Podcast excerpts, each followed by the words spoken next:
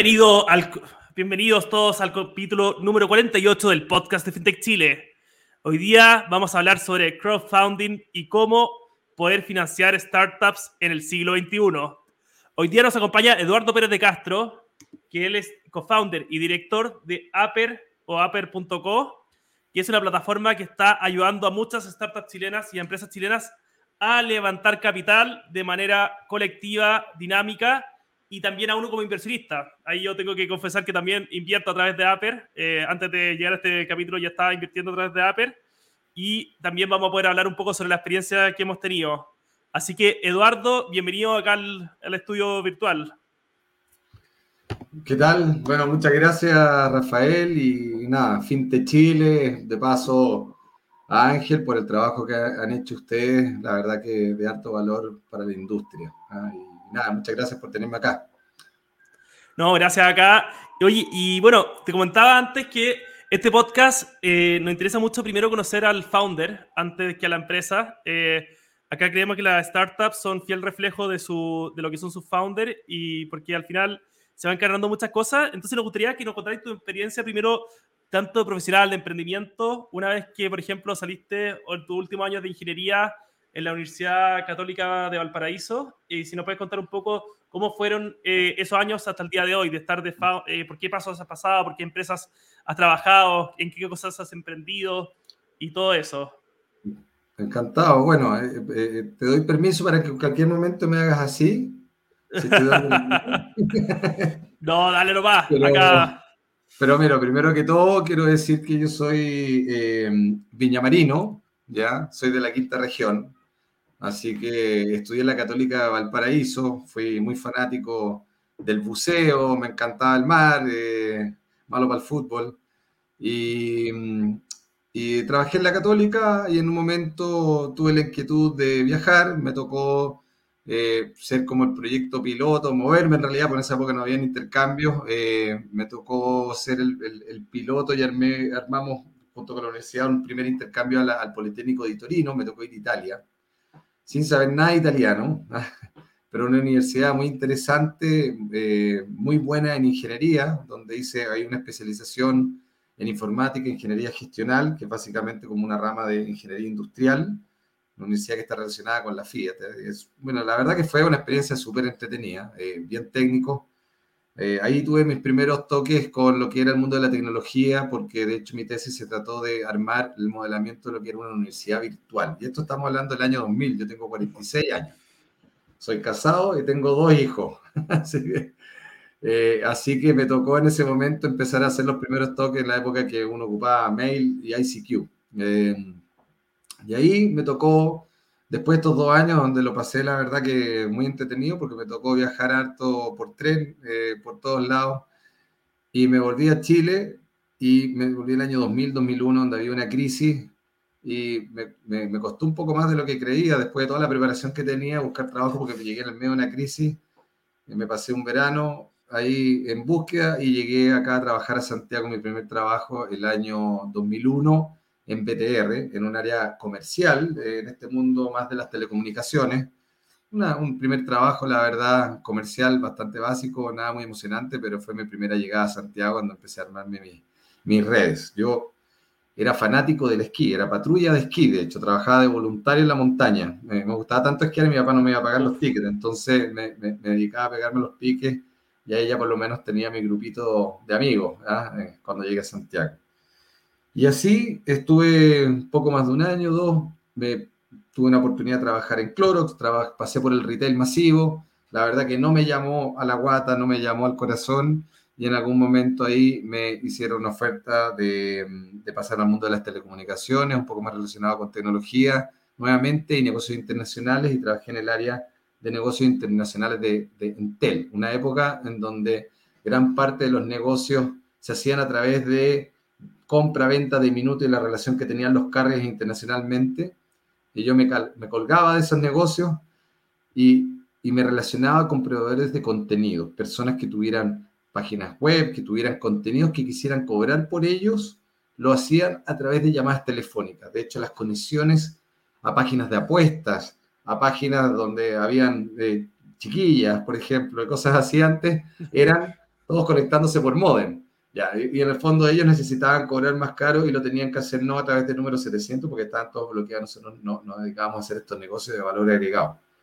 Al poco tiempo la voz empezó a caer, empezó a surgir otros negocios de data y me pasé al mundo de los SMS, eh, proveyendo algunas soluciones pero en el mundo de los SMS, pasamos al mundo de audio texto y ahí terminé armando una empresa con un amigo, compañero de Entel, eh, que hacíamos, eh, y ahí fue la primera experiencia independiente. ¿ya? Eh, ahí me pasé al mundo independiente, donde teníamos una empresa, hacíamos marketing digital, hacíamos campañas, producíamos páginas web, todo ese tipo de cosas y teníamos algunas soluciones de pago para algunas comunidades web, como era Jabo Hotel, algunas cosas así. no sé si alguien se acuerda, pero eh, no sé si me acuerdo. no sé, pero me acuerdo. me, hice un Jabo la previa al metaverso, que uno se metía en estas páginas web y, y, y, para comprar cositas uno, uno, tenía que ir de repente a los kioscos o por SMS uno podía comprar las cosas. Y en esa época estaba entre telecomunicaciones, que todavía estaba involucrado con Entel, tenía algunas cosas por el lado, estábamos gestionando esta empresa, tenía la crisis que yo era, seguía muy fanático de la montaña y de los deportes. La verdad que a mí me encantaba la montaña. Yo como patrulla, y, de repente me llegó la oportunidad por un amigo que estaba metido en retail de hacerme cargo de una marca, más que hacerme cargo de, de, armar eh, y de ser, de independizarme, tomando la representación de una marca para Latinoamérica y acá, que era K2, una marca de esquís, de montaña. Y ahí di un paso al retail, no porque me gustara tanto el retail, sino que era porque me gustaba estar metido en la montaña era la edición más inmadura, más pasional que pude haber tenido en mi vida y me dediqué al mundo de la montaña, andaba con los, con, los riders, sacando fotos, llevando esquís para acá, mira, era una empresa donde era yo solo. Tuve dos años, lo pasé increíble, sufrí harto también, porque el retail es muy pesado, sobre todo si uno no tiene esa experiencia, pero eso lo aprendí ya cuando estaba metido con las manos, con, con las patas en el barro. pero me encantaba la industria. Y mm, ahí hice un poco de ahí hice mi experiencia, vendí la empresa, logré salvar de no, de no haber tenido pérdidas, lo pasé muy bien. Eh, sufrí harto y lo gocé harto, como dije. Y, ahí me fui a trabajar en un proyecto que había fundado un amigo, que es 720. Y ahí seguí en el mundo del retail, haciéndome cargo de marcas como Barton. Hicimos crecer 720, lo vendimos a Forus. Eh, ingresé a Forus integrando estas marcas, me pasaron Billabong y ahí yo ya estaba fanático del surf y en el fondo me, me, fui pasando por marcas que, que estuviera ligada a mis pasiones. Yo la verdad que no puedo trabajar en algo que no me apasiona. La empresa con mi amigo que teníamos marca digital lo cerramos porque en esa época los presupuestos de marketing en digital eran tan chicos, pero tan chicos, que la verdad que éramos, mira, había que aguantar, había que aguantar, pero en esa época no, no era tan, tan atractivo como es ahora. Y, y me dediqué al retail mucho tiempo pasamos Barton, Billabong, después me quería salir del retail y volver al mundo de la tecnología y me ofrecieron Vans. Llegaron los gringos, me ofrecieron armar el equipo de Vans acá y para mí, que había estado en toda esta industria de las marcas de, de Action Sport, era como que mi proyecto, no sé, era como de, de, titulación. Una marca que me encantaba, que tiene mucho propósito, son marcas que, a las que les creo mucho en cómo están hechas, cómo están fundadas, con los valores que tienen y todo. Entonces, eh, a los de ahí me metí, me tocó armar el equipo comercial de acá Avance en Chile, como por siete años, tomarla de un distribuidor acá, armar la operación directa, abrir tiendas, crecer. La verdad que era un negocio grande, casi 40 millones de dólares de venta al final del, del periodo, la tomé desde chiquitita, de 15, ¿cuánto? O sea, ya ella estaba ya en una, en, en etapa del retail bastante más, eh, con alto aprendizaje, alta experiencia, ya, eh, y me tocó ver la salida de la operación de Vans de Estados Unidos que se fueron de Chile y me tocó licitar nuevamente a un operador local y volví a llegar a Forus, que fueron los que se ganaron. Y entonces me tocó los últimos dos años trabajar en eso. Pero yo, cuando partí con Vans, ya había tomado la decisión que ese era mi último paso en retail. Y esos cuestionamientos que uno se hace muy loco, como cuando pasé del otro lado al, al retail, dije, quiero aprender cosas nuevas. En realidad, veo que en realidad hay cosas que me estaban llamando mucho. Eh, el propósito para mí era súper importante y sentí que estaba aprendiendo cosas nuevas y decidí volver al mundo de la tecnología. Veía las cosas que se estaban haciendo y me apasionaban y veía que al final ahí quería estar, tal como antes quería estar en la nieve. Ahora dije, yo quiero estar ahí. Quiero estar creando cosas nuevas, están pasando demasiadas cosas. ¿Y, y cómo partí? tenía que reinventarme en el mundo de la tecnología y partí regalando mi tiempo. Partí juntándome con amigos que tenían startups, que tenían menos experiencia que yo, pero más aprendizaje en el mundo de startups y empecé a, a darle mi tiempo juntándome, haciendo directorios. Terminé invirtiendo en algunas startups, una de ellas Cotoker, que ahora de hecho está en Estados Unidos, está bastante bien, pero en una etapa muy temprana, ayudándolos con los procesos de levantamiento de capital. Eh, ahí tenía un poco más de experiencia en negociación, porque me tocó vender empresas, 720, todo eso. Y participando en eso, eh, enseñando y aprendiendo a la vez. Y al final ese era el objetivo. Dije, si uno quiere aprender, uno tiene que entregar. Entonces al final yo daba mi parte de la experiencia y de pasada me estaba interiorizando en este negocio. Y así volví al mundo startup en paralelo cuando todavía estaba en este momento con Vans.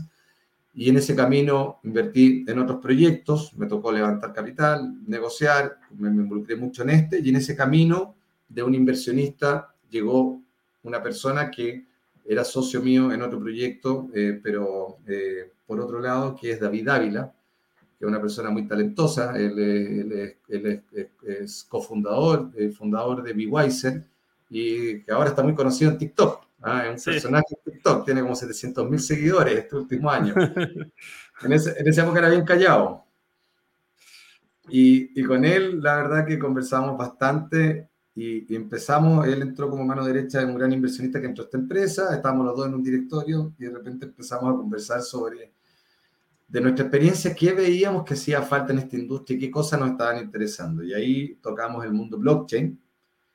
Veíamos que había una revolución eh, muy interesante en el mundo blockchain, pero también vimos que había otro gran problema que era, en toda la experiencia que habíamos tenido nosotros levantando capital, invirtiendo, dijimos, pucha, está todo tan tecnologizado, decimos, ¿por qué está tan anticuado todavía? Estamos en el siglo pasado de cómo se hacen los procesos para invertir en empresas privadas. ¿Por qué la tenemos tan difícil los emprendedores?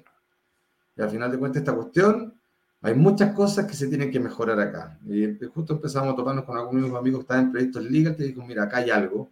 Tocamos el mundo blockchain para ver esto, tocamos muchas soluciones, ¿ya? Eh, de hecho, en algún momento del proyecto hicimos una ICO, una primera una, una criptomoneda desarrollada por nosotros para levantar capital en una ICO, para levantar en un proceso de investigación y esta criptomoneda va a tener el valor de los proyectos que nosotros sacáramos adelante, pero al final dijimos, mira, nos vamos a focalizar en uno, entre comillas, esa fue la época que hubo un pump y un dump de Bitcoin bien grande que pasó, me acuerdo, de 5.000 a, 18, a 14.000, después se cayó y salieron muchas ICO que no eran confiables y de alguna forma manchó el mercado. Y eso es muy importante porque hay, hay industrias que tienen cosas muy buenas, nuevas tecnologías, pero en ese rush de, de, de, nuevas tecnologías terminan saliendo cosas que terminan manchando las buenas cosas. Y no hay que separar lo, la, la, intención de la tecnología. Eh, la tecnología de por sí no es buena ni mala. Eh, normalmente es una oportunidad. Lo que transforma en bueno y malo son las personas, las intenciones, la, la, la, los valores que, de las personas que están detrás del uso de la tecnología. Pero nos pasó y dijimos, mira, estamos entrando en una etapa muy temprana en este tema, sobre todo en un mercado chico como Chile. Transformamos todos los aportes de la ICO en acciones de una empresa y dijimos, vamos a dedicarnos a una cosa. Queremos poder digitalizar de alguna forma usando blockchain u otros mecanismos, queremos digitalizar la forma en que nosotros podemos buscar capital, administrar nuestro, nuestro, nuestro, nuestras empresas, pero sobre todo el proceso de inversión y administración de los inversionistas en las empresas. Y eso fue lo que hoy día es el inicio de lo que, estoy en lo que estamos ahora, que es Aper.co, que en esa época, la etapa inicial, le llamamos Blockcap. Cruzamos nombre. En una etapa muy inicial, contratamos un equipo donde cometimos algunos aciertos y un montón de errores porque era una investigación y era algo nuevo. Y, y, y, siempre digo, lo más lindo de un emprendedor es su candidez, eh, es que tiene que ser un poco inocente, digamos, al final. Uno entra y dice, mira, acá hay una solución, y uno le echa para adelante porque uno dice, la voy a poder solucionar de esta forma. Y, y en el camino, uno se encuentra con un camino con un montón de sobresaltos, cambios, pivoteos, sufrimientos, llantos, alegría pero uno en un momento se para y uno mira para atrás y uno dice, mira, si hubiese sabido que tenía que hacer todo esto para llegar hasta ahora, no hubiese partido nunca. Y eso te le da de que siempre seamos un poquitito niños, un poquitito aventureros y, nada, y nos tiremos y después vemos cómo arreglamos la carga y, confiar un poco en que uno lo va a poder arreglar. Y así partimos con Aper y, y en esa etapa muy inicial nos presentaron uno de nuestros abogados que, que, trabajan con nosotros, que participan mucho en la empresa porque hay una solución muy importante y son, son partícipes en la empresa, de hecho, hoy día, del Google, nos presentan con Martín y Rafa, Martín Jofre y Rafa Meruane, que son los cofundadores de CryptoMarket. Eh, y ellos estaban en plena esta época, cuando fue después el Pam Pam viendo y diciendo, mira, tenemos que ver otras cosas, y coincidimos en esta visión, que es lo que termina siendo hoy día Uppercap. En una semana conversamos, creo que no nos demoramos más de dos semanas tomar las decisiones más importantes de querer hacernos socios, de conocernos. Hubo una lectura muy rápida de con quién teníamos, quién quiénes teníamos al frente mutuamente y de cómo nos íbamos a aportar con, valores diferentes. Y la verdad que tomamos una decisión, me, me, sorprendió lo rápido que terminamos decidiendo ir en conjunto con este proyecto que hoy día es Apple ellos con mucha experiencia, con mucha experiencia y mucho desarrollo tecnológico por detrás, nosotros con mucho más contacto en el mundo de la, de la, de la inversión, de las empresas, eh, industrias eh, tradicionales, comerciales, y al final dijimos, mira, aquí nos complementamos perfecto y creemos que hay cuatro visiones y todos creemos que esto necesita una solución. Y así es cuando, y así se inició Apple. Básicamente ahí nosotros oficialmente la fundamos el año 2019. Y bueno, y la apertura público fue en agosto del 2020. O sea, desde que partimos el proyecto de una etapa muy inicial, invertimos mucho, mucho en, en, el desarrollo de la plataforma, eh, mucho vino de la experiencia y del desarrollo que ya teníamos con CryptoMarket, pero mucho también fue LegalTech. Nos, nos dimos cuenta que el desarrollo era un desarrollo de automatización legal muy grande para ver cómo algo complejo, la máxima sofisticación de algo complejo es hacerlo más simple, básicamente.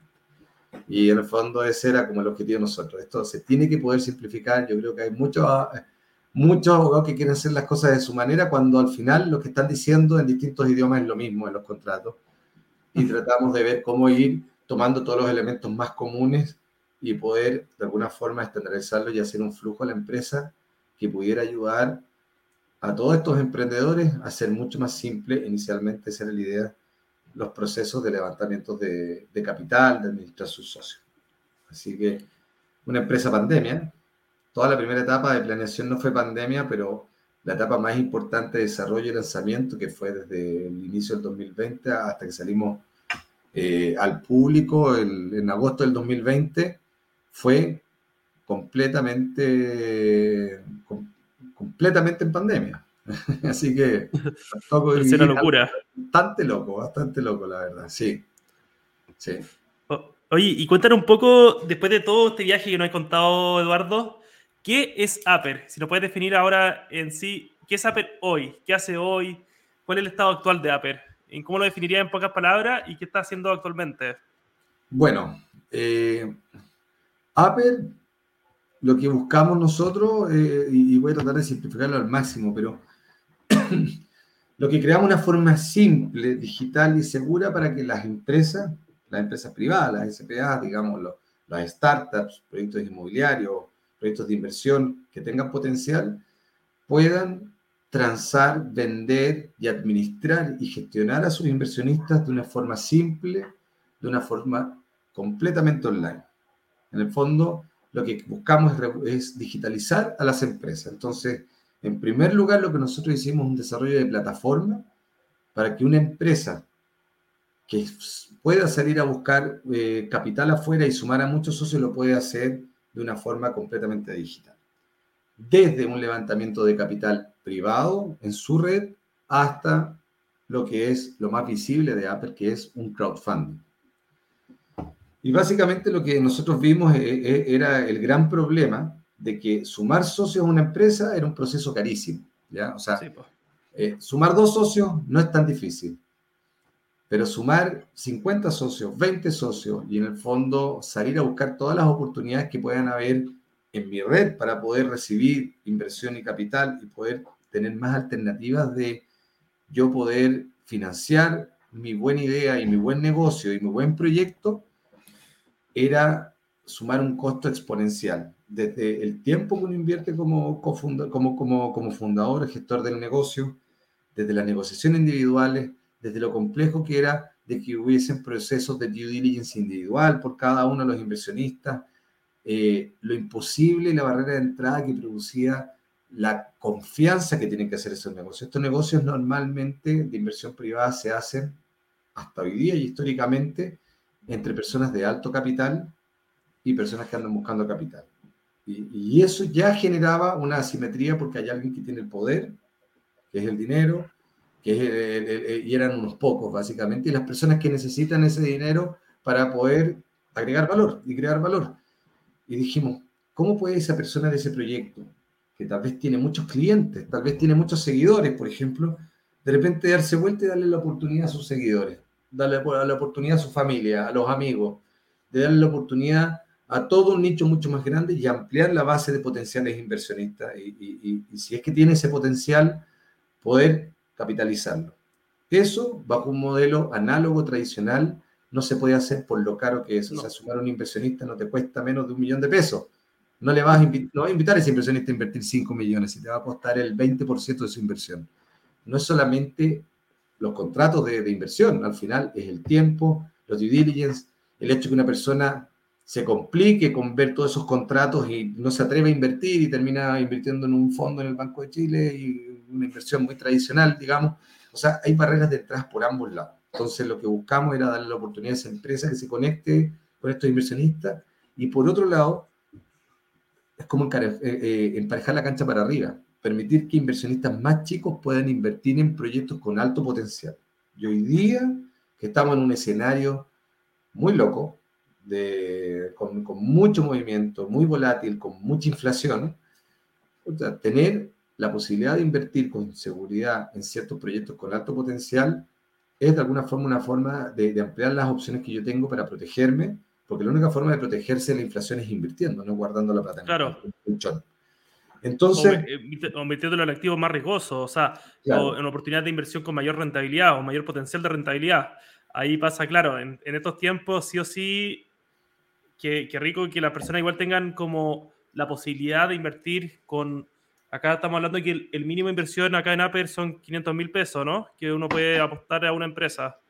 Cuando nosotros partimos nuestro primer proyecto, digo un, un statement, sobre todo un poquitito más de, de demostrar que esto funcionaba eh, y que habíamos logrado automatizar. Nosotros lo que hacemos primero, es, eh, hicimos una, una primera, las primeras inversiones nosotros permitíamos que invirtieras incluso 100 mil pesos. Porque en realidad lo que hacemos es llevar a un centro todo el costo de lo que es un proceso de inversión, haciendo nosotros un due diligence legal de la empresa y creamos un espejo de esa empresa en la plataforma. O sea, una empresa que está en Apple, tú sabes que tiene las acciones que dice que tiene y que la inversión, como te dice que va a ser, va a ocurrir. Nosotros de alguna forma queremos ser ese punto intermedio en lo cual nosotros somos fans de los inversionistas y de las empresas y de los buenos proyectos. Eso lo que buscamos, por un lado, es, es, llamar a proyectos que tienen alto potencial, que tienen buenos pilotos, que tienen una buena oportunidad y de alguna forma bajar el riesgo por esa primera revisión, asegurarnos que higiénicamente sus proyectos están legalmente bien constituidos, están ordenados y si hay que ordenar ciertas cosas nos encargamos de que se hagan, ¿ya? Y que la oferta que dice ahí, tú vas a invertir a tantos pesos por acción y tú vas a recibir esta inversión con un safe, con, con, con acciones o algo así, va a ocurrir. Entonces damos esa confianza, somos como el valevista el notario. Nosotros nos encargamos de que cuando tú pones el dinero en un proyecto, vas a recibir la acción y no ocurre lo que hoy día ocurre en el mundo privado. Lo que ocurre es que muchas veces tú inviertes en la empresa de un amigo y te llega el contrato de inversión dos meses después. Eso solamente puede ocurrir cuando hay confianza entre las partes. Pero en el mundo real, cuando tú sumas a personas que no conoces, es importante dar garantías. Y esa garantía se da por nosotros estar al medio y encargarnos de que se haga ese intercambio de esos activos. Y por otro lado, nos gusta de que se empareje la cancha para arriba, que tú puedas tener la oportunidad de invertir en esos proyectos interesantes y lo puedes hacer de alguna forma con mayor confianza de que lo que estás haciendo está bien hecho. Obviamente, cada uno es responsable de analizar la propuesta de negocio, la oportunidad que se, se presenta y, tomar esa decisión de inversión de acuerdo a cómo yo me siento cómodo de invertir y las cantidades que yo me siento invertir. Pero por lo menos saber que hay un, un due diligence en todo ese proceso, lo llevamos un centro, automatizamos y después de eso nos encargamos nosotros de validar a los, a los, inversionistas, también los revisamos y encargamos que estén bien validados como ellos firman los contratos, automatizamos todos los contratos de inversión, las suscripciones de acciones, la compra-venta de acciones, abrimos un mercado secundario internamente de las empresas también. Básicamente lo que buscamos que tú puedas sumar muchos inversionistas sin llevarte el costo de no solamente el proceso de inversión, sino que también de administrarlo a lo largo de la vida de la empresa y que el inversionista también tenga esa misma experiencia, simple, como hoy día uno la tiene cuando invierte en criptomonedas, como hoy día uno la tiene cuando invierte en acciones de COPEC, que sea, ojalá así de simple invertir en una startup o invertir, estamos mucho más abiertos, o, sea, o invertir en algún proyecto de inversión, un proyecto inmobiliario, por ejemplo. O sea, de alguna forma queremos acercar a distintos tipos de inversionistas, no solamente quien invierte en startups, a proyectos de impacto, tenemos un colegio en Matanza, proyectos inmobiliarios. Eh, o sea, la idea es un poco que la gente se atreva un poco y ver que hoy día hay que aprender, atreverse y poder hacerlo de a poco. Es muy difícil saltar, aprender a invertir algo si estás obligado a invertir 50 millones de pesos en, algo y tirar todo tu huevo en una canasta. Pero mucho, si yo puedo empezar a aprender invirtiendo un millón de pesos acá, un millón de pesos acá, un millón de pesos acá, yo de alguna forma siento que estamos dando una herramienta para que la gente se eduque, aprenda y, se entretenga haciendo esto de alguna forma, se, entretenga siendo parte de algo. Es distinto invertir solamente en algo para sacar una rentabilidad que invertir en algo que tú quieres que ocurra. Y eso para mí es muy importante. Eh, que haya no solamente una inversión, sino que también haya de alguna forma un propósito de la inversión. Y eso se hace conectándose directo con, con un fundador que está haciendo algo que yo creo que esto va a ocurrir o que yo lo he usado eh, que creo que es algo, una solución tremenda, y yo poder ser realmente parte de eso. El propósito es muy importante. increíble. Y qué bueno eso decirlo del propósito, porque en verdad. Y, un poco, cuéntanos un poco. Eh, yo por el lado, bueno, hice una inversión a través de Aper, eh, mm. así que he probado la plataforma. ¿Cómo es un poco el propósito, bueno, con la parte del inversionista? Cómo funciona, qué tipos de rondas son, eh, cómo funciona la parte, cuáles son las oportunidades de verdad de inversión que, hay para los inversionistas actualmente, eh, qué límites, qué montos necesitan. Em, bueno. eso si nos puede contar un poco sobre esa, esa parte.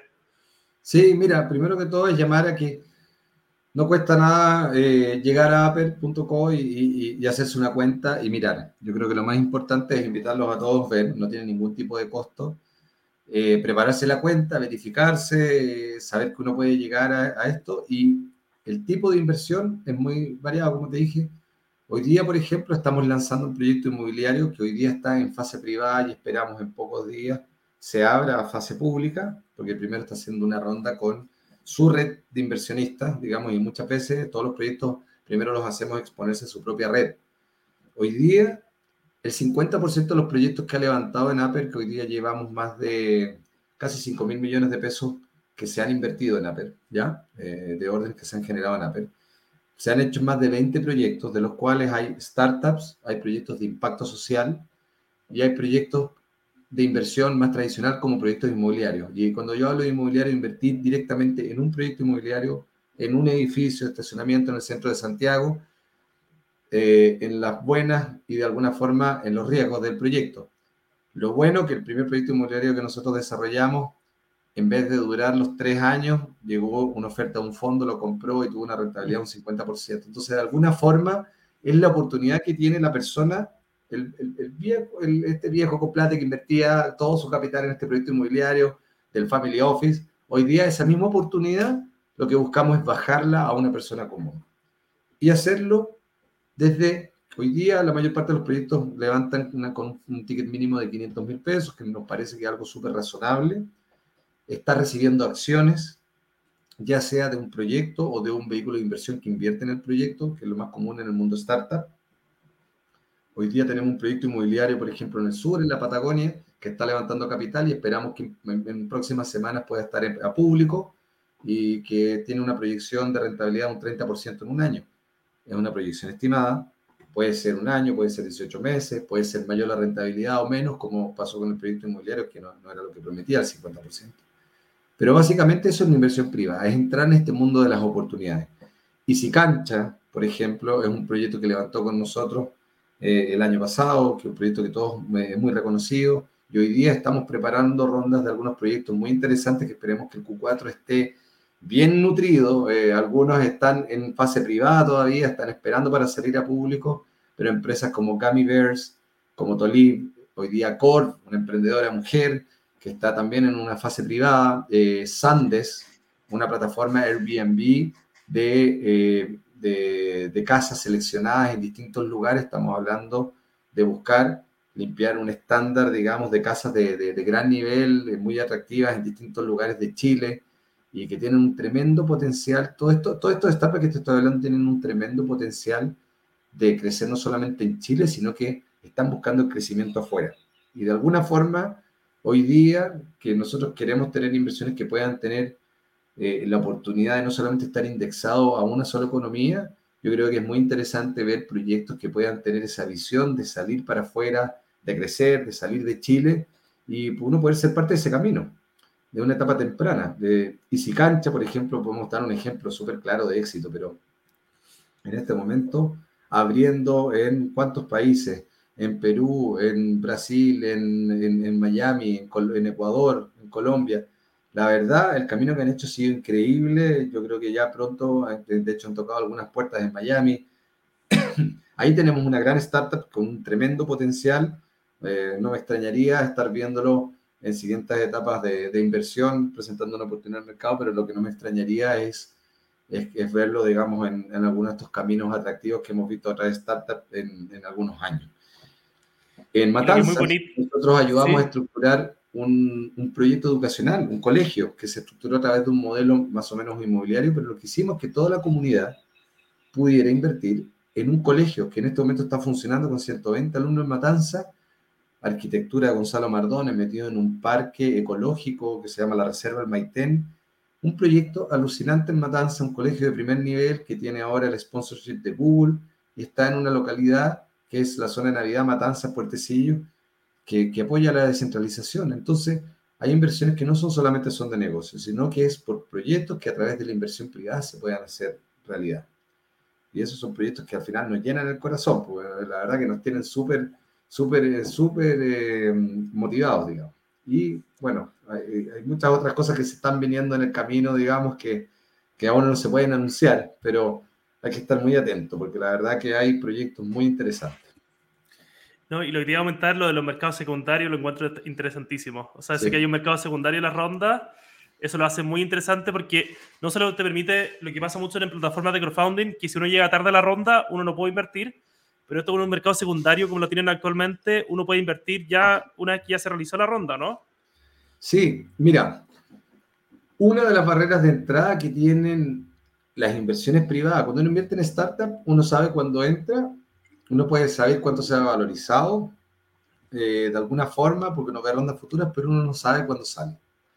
O sea, eh, es básicamente es un tipo de inversión que uno tiene que estar consciente, que uno no puede estar ansioso esperando salir mañana. Entonces dijimos, una de las grandes barreras que hay que hacer, y muchas veces el mercado secundario, la forma, la, posibilidad de vender las entradas, la, o sea, la, de, las inversiones, es muy duro en el mundo real porque uno tiene que llamar al cofundador, están las reglas del pacto accionista y al final, cuando hay muchos inversionistas, estar esperando y hacer todo ese proceso manual. Nosotros hemos automatizado esto y hoy día, quien invirtió, por ejemplo, en Isicante el año pasado, hoy día puede publicar su oferta, la recibe los socios, la recibe después la comunidad, y uno puede entrar al perfil de Sicancha y las ofertas están ahí y uno las puede tomar y se realizan en el acto. O sea, eso quiere decir que una gran barrera de entrada para una persona que invierte es poder, si el proyecto va bien, tener la posibilidad de venderla. Porque no todos tienen, no solamente por querer, no todos a veces pueden tener la necesidad de liquidar algunos activos en algún momento. Yo creo que eso es algo súper importante de tener en cuenta. Y, y, y, operacionalmente es muy difícil hacerlo. Y esa es una solución que nosotros hemos puesto hoy día. De hecho, este año yo creo que hemos tenido unos casi 30 millones de pesos en, en, movimientos de mercado secundario de, rondas que están cerradas, entre, bueno, eh, Aper, Easy Cancha eh, y otros proyectos que están, están con nosotros. Entonces esperemos que eso en el futuro sea un mercado interesante cuando los proyectos estén creciendo y algunas personas que necesiten liquidar sus posiciones y den oportunidad a otros de poder entrar y seguir siendo parte de estos proyectos. No, excelente. Oye, felicitaciones por lo, lo que han logrado. Es, es, verdad revolucionario un poco de hecho, lo hablamos con Martín Jofre también en el podcast que entrevistamos a Crypto Market, que es impresionante cómo han logrado esa visión que tienen tanto Apple como Crypto Market de eh, simplificar la forma en que transaccionamos valor en la sociedad. Al final uno, uno como que toma tanto adjetivo y, y pone complejiza tanto, lo que han hecho ustedes es un poco con, con todo su team, es eh, poder abstraer un poco la necesidad real humanas y eh, repensarlo de nuevo y después devolverlo a las personas de manera mucho más simple. Al final lo que buscamos es, que hay buen talento acá. Eh, creo que hay personas haciendo cosas muy interesantes y, y, muchas veces eso está limitado por la posibilidad también de encontrarse con el capital que ocurran y por qué no también que el capital y el equity sea como una forma de encontrar apoyo. Hoy día estamos en la época de la colaboración, hoy día estamos en la época eh, en la época en que si vamos a salir de los problemas que tenemos hoy día, yo soy acá, yo soy última línea en Chile, yo acá me quedo, me encanta Chile, pero obviamente me siento también parte de este mundo, pero yo creo que si vamos a salir de toda esta incertidumbre que estamos teniendo es cuando, es, cuando nosotros tenemos acciones para hacerlo. Nos tenemos que apoyar entre todos. Y una de las formas más, más lindas de colaboración es que quien tiene un valor para invertir en algo, lo hago en alguien que cree que va a aportar mucho valor y, que se desbloqueen esos puentes, que se aumenten esa base. Y hay muchos proyectos que tienen bases de personas que los apoyan.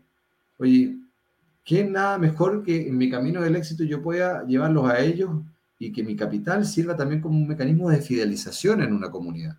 Yo quiero que realmente seas parte de mi proyecto, no porque te estoy tratando como cliente, sino que eres, tú realmente eres parte porque invertiste en mí, eres socio.